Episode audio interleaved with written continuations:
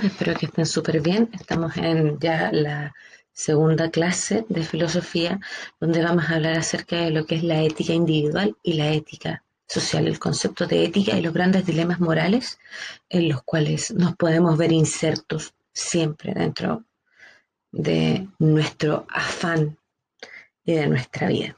Recuerden que en la clase como es grabada, ustedes pueden retroceder cuando quieran, anoten lo que aparece en la pantalla, ya sea un esquema o conceptos que sean importantes. Por sobre todo, cualquier duda que tengan, anótenla para que la podamos compartir. Bien, entonces podemos empezar.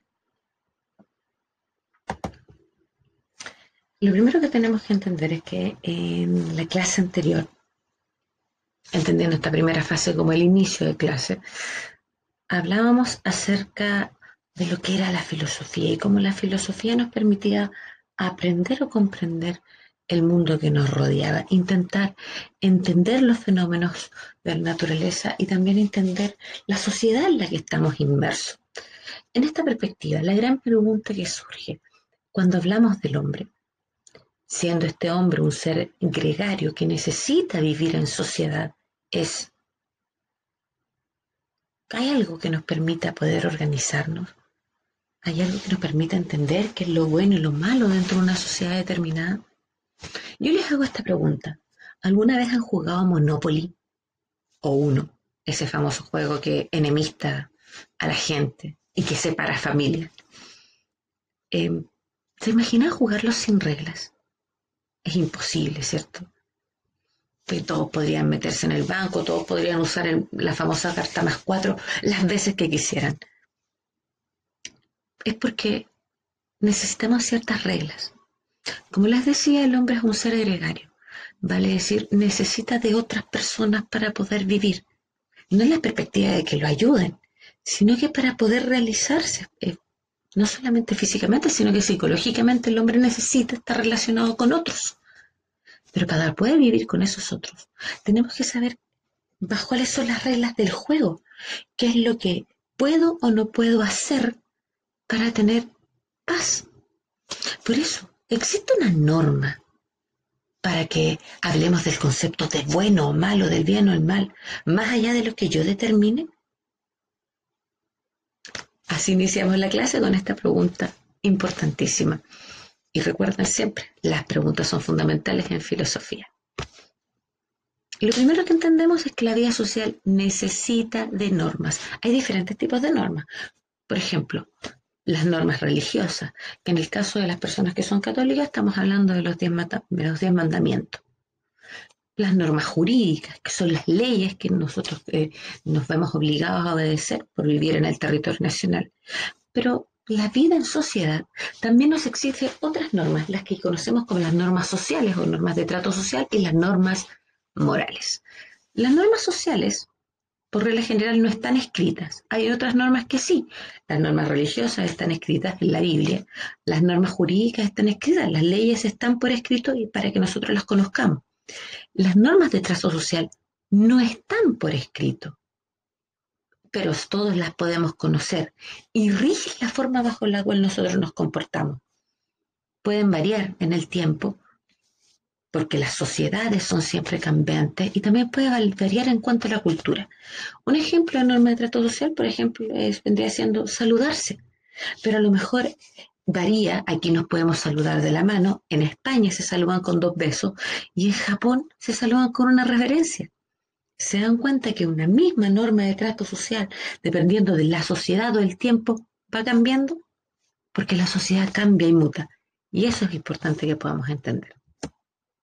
Por otro lado, tal como Homero en esta imagen, tenemos las normas morales, que las vamos a entender como conceptos que tiene el individuo en torno al bien y el mal y que están relacionados profundamente con los valores que él entiende.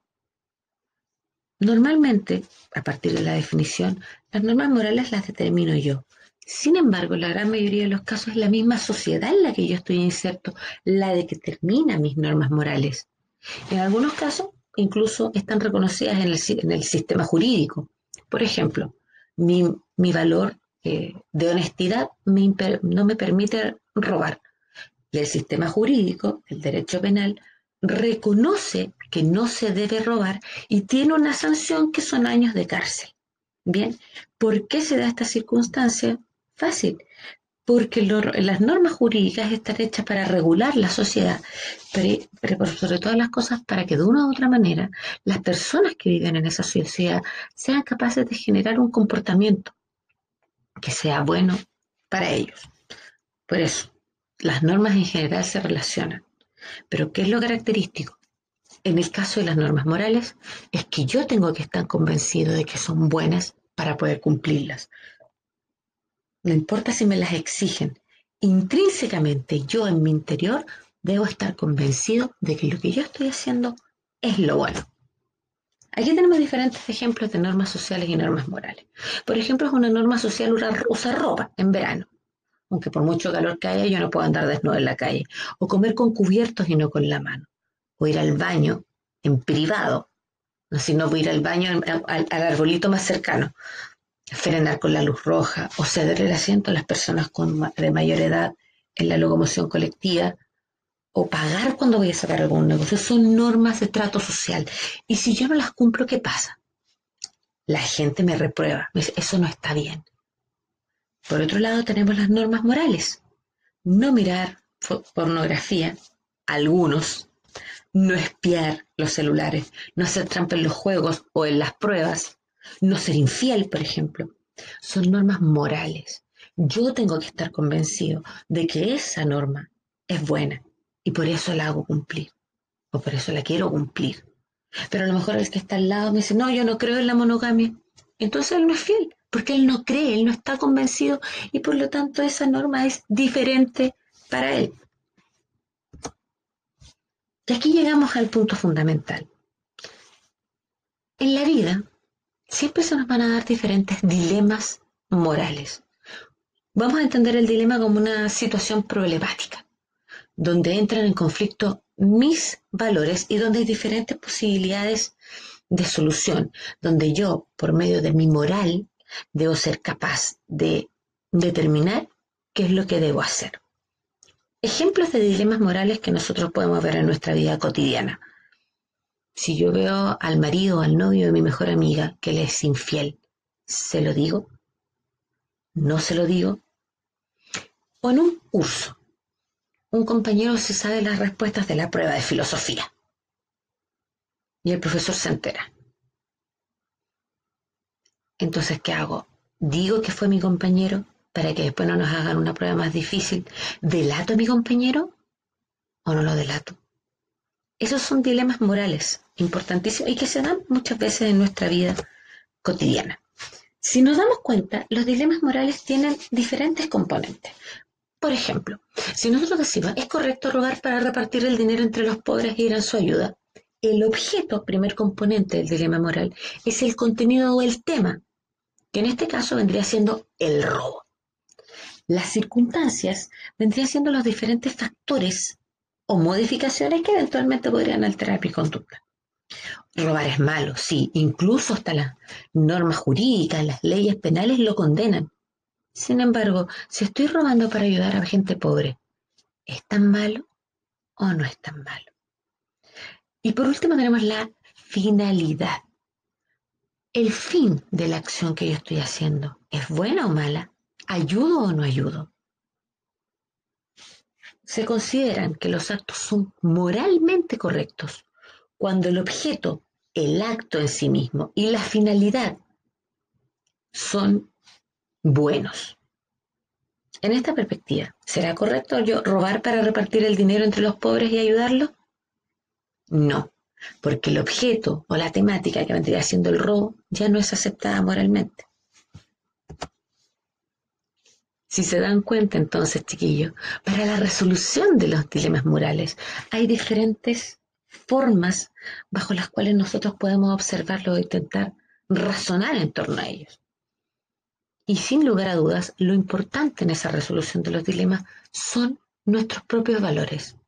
La ética viene siendo la disciplina que va a estudiar la conducta humana y que nos proporciona los valores o los principios que nos van a orientar a la hora de tomar una decisión dentro de un dilema moral. Y por eso es tan importante y está tan relacionada también con este área de la filosofía, porque es capaz de ayudarnos a tomar decisiones lo más cerca posible de nuestros valores, lo que vamos a conocer como le llama verdad ética. Ahora bien, hay una situación muy particular. La ética y la política tienen una profunda relación. Para algunos, la ética o filosofía moral se va a encargar de aclararnos, orientarnos sobre eh, nuestro racionamiento moral. Nos va a tratar de decir qué es lo que podemos entender por moral, qué va a ser, eh, qué, es lo que vamos a poder entender por lo bueno, lo malo, porque lo que busca es orientar nuestras acciones. Nuestras acciones a nivel personal y a nivel social. En tanto la ética, la, perdón, la filosofía política o la política se encarga de la organización que le podemos dar a nuestra realidad social, a la sociedad. Entonces la política, mientras la ética nos orienta en nuestros valores, la política lo que busca es organizar nuestra comunidad para que vivamos de buena manera. Por eso están unidas, pero no revueltas. ¿Qué es la relación entonces que vemos en torno de la ética, esta ética que, que deriva de, de estas normas morales? Y su relación con la política claramente. La política es lo que busca organizar, gobernar, dirigir el Estado en beneficio de la sociedad. Que entonces que lo que está buscando es ordenar a esta sociedad. ¿Para qué? Para que tengamos claras cuáles son las reglas del juego. La ética lo que busca en tanto es el mayor beneficio del hombre dentro de la sociedad. Entonces, también nos impone ciertas normas a los individuos. En esta perspectiva, ninguna de las dos se puede separar, porque los principios éticos que nosotros podemos encontrar, los valores éticos que a mí me pueden regir, necesitan de la política porque esos valores se hacen realidad por medio de la política. ¿Bien? hemos llegado al final de la clase, donde, ¿qué es lo que hemos visto hoy día? El problema moral, la ética y la política. Hablamos acerca del el concepto del bien y del mal y que necesitamos ciertos criterios para poder reconocerlos o ciertos valores que son necesarios. Por eso veíamos cuáles eran los elementos que constituyen los dilemas y cómo los valores nos permiten determinar si es bueno o malo, la acción, la finalidad o el objeto de la misma. Hablamos acerca de la ética también, que nos permite orientar nuestra acción o actividad y el vínculo cercano que tienen con la política, porque mientras la ética orienta mi acción, la política, ¿qué es lo que hace? Organiza a nuestra comunidad en torno a conceptos como justicia, dignidad, igualdad, libertad, conceptos que nosotros en el último tiempo hemos escuchado. Entonces, les voy a dejar la siguiente actividad a partir de los conceptos que hemos aprendido, normas morales, dilemas morales, ética, política, quiero que sean capaces de plantearme un problema ético asociado a lo que nosotros estamos viviendo hoy en día, el coronavirus y el encierro al que estamos. Busquen y planteen un problema ético asociado a esto, que lo pueden asociar respecto a cómo la clase política está respondiendo a la problemática del coronavirus en Chile, si lo está haciendo bien, si lo está haciendo mal, a partir de ese problema ético, elaboren cinco preguntas asociadas a él que me permita comprender el dilema ético que ustedes están planteando. Pregúntenle a su familia, háganle esas preguntas, analicen las respuestas para ver cuáles son las posturas que hay dentro de su familia y me presentan los resultados en una infografía. Para aquellos que no sepan lo que es una infografía, lo pueden encontrar en eh, el link que aparece a continuación. La infografía se puede hacer en una cartulina donde van a incluir la información. Es importante que la pueden hacer con recorte, la pueden hacer con dibujo, pero lo más importante, que en la infografía yo sea capaz de entender cuál es el problema ético en torno al coronavirus que ustedes plantean y cuáles son las posturas que a partir de las preguntas que pudieron realizar ustedes encuentran que existen. Bien, eso es todo, me despido de ustedes, espero que estén súper bien y nos estamos viendo. Cuídense mucho.